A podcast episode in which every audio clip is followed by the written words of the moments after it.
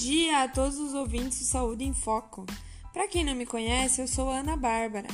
Já que estamos vivendo nesse contexto da pandemia, no episódio de hoje vamos entrevistar uma acadêmica de medicina do Centro Universitário de Pato Branco.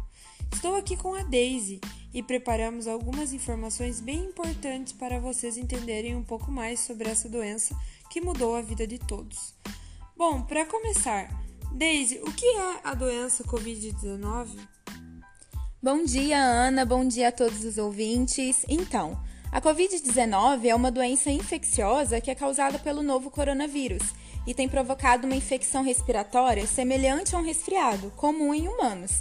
É, geralmente, essa enfermidade causa sintomas leves a moderados, mas que podem levar a complicações mais sérias, como pneumonia e até a morte.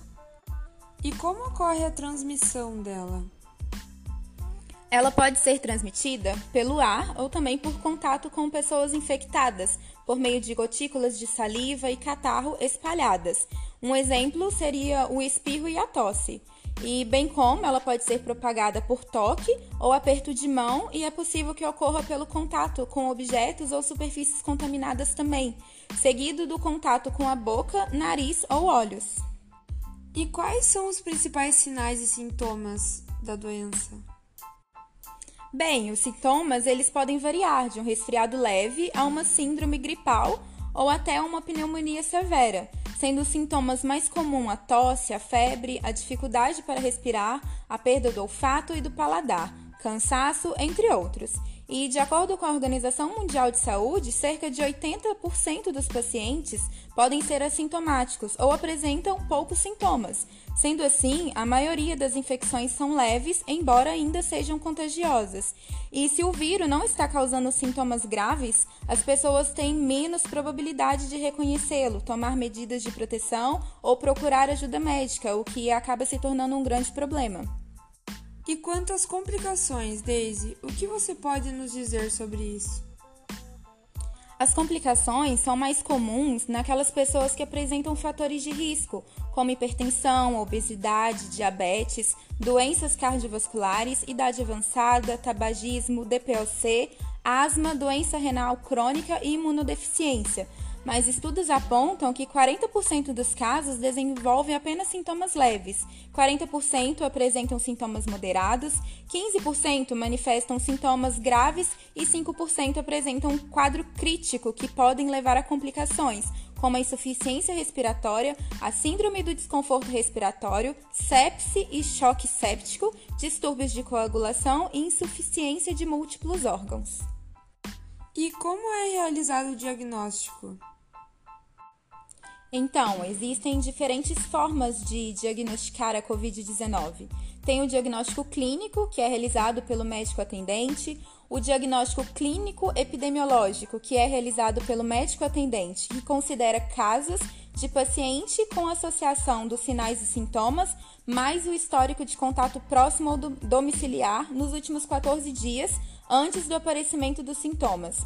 Outro tipo é o diagnóstico clínico imagem, que é usado em casos de sintomas respiratório e febre, ou síndrome respiratória aguda grave, ou óbito por síndrome respiratória aguda grave, que não foi possível confirmar ou descartar, descartar por critério laboratorial. E por fim, o diagnóstico laboratorial, no qual o profissional de saúde ele pode solicitar exames como de biologia molecular, que é o RT-PCR em tempo real, o teste imunológico, que detecta ou não a presença de anticorpos, o teste rápido para detecção de antígenos ou de anticorpos. Bom, como sabemos, a orientação para a população tem sido clara desde o início.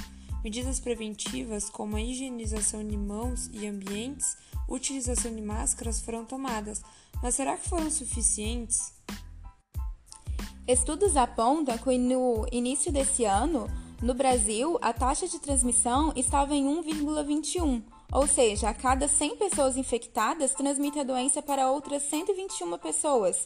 E isso porque grande parte da população não abraçou medidas preventivas, como a triagem de pacientes antes da entrada em estabelecimentos, que pode ajudar a identificar pessoas sintomáticas, o adiamento de visitas rotineiras devido à grande taxa de transmissão em hospitais e centros de saúde, o distanciamento social e a utilização de máscara, máscaras e proteção ocular para atuar como barreira à propagação do vírus.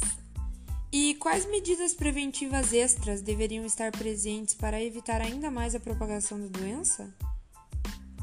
Bom, eu acredito que não adianta apenas orientar, Medida, medidas devem ser tomadas por unidades responsáveis. É dever do governo e do Ministério da Saúde tomar providências que cheguem a toda a população, como a distribuição de álcool em gel, a garantia de acessibilidade a unidades de saúde e o controle dos portadores do, do vírus, sintomáticos e assintomáticos, devem estar no controle de disseminação. Não adianta apenas uma parte da população cuidar, é necessária uma ação coletiva para evitar a propagação do vírus.